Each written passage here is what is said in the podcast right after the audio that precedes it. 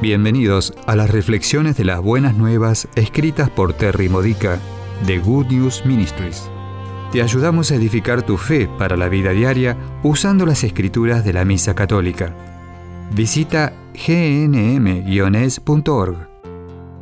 Fiesta de Nuestra Señora de Guadalupe. El tema de hoy es diciéndole sí a Dios.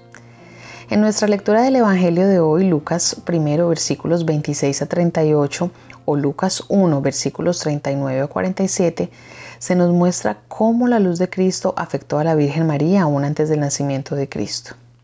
Jesús es la luz del mundo, divina luz de Dios, no creada y siempre existente, el Salvador de toda la humanidad desde el primer momento en que los humanos necesitaron salvación, milenios antes de que María se convirtiera en la Madre de Dios.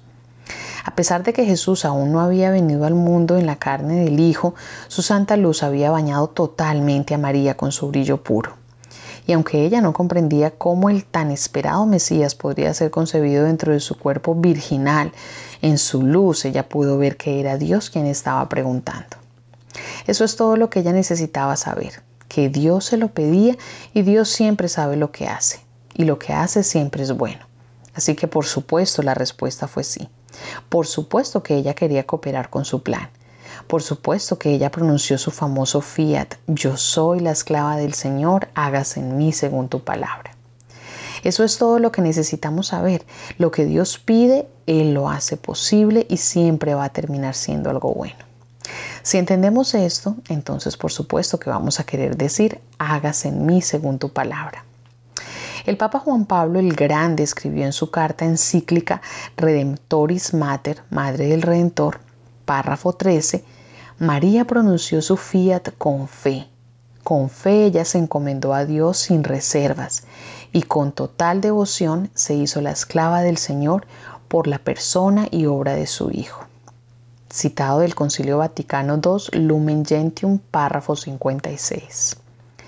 En la fe no necesitamos ver lo que la luz va a revelar, solo necesitamos estar en la luz.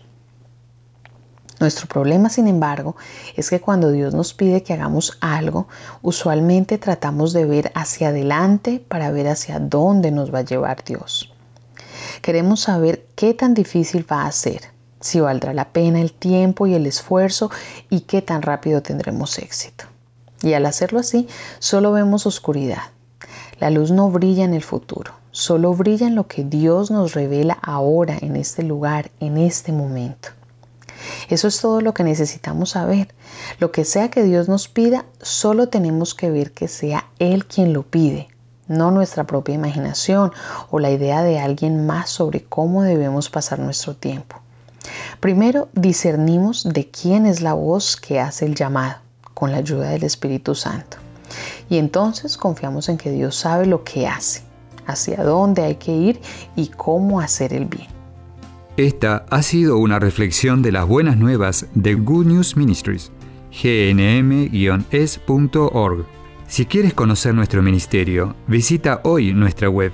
Encontrarás reflexiones para recibir por correo o mensaje de texto, retiros en línea, recursos de oración y mucho más para ayudarte a conocer el amor del Padre, para acercarte más a Cristo y ser lleno del Espíritu Santo.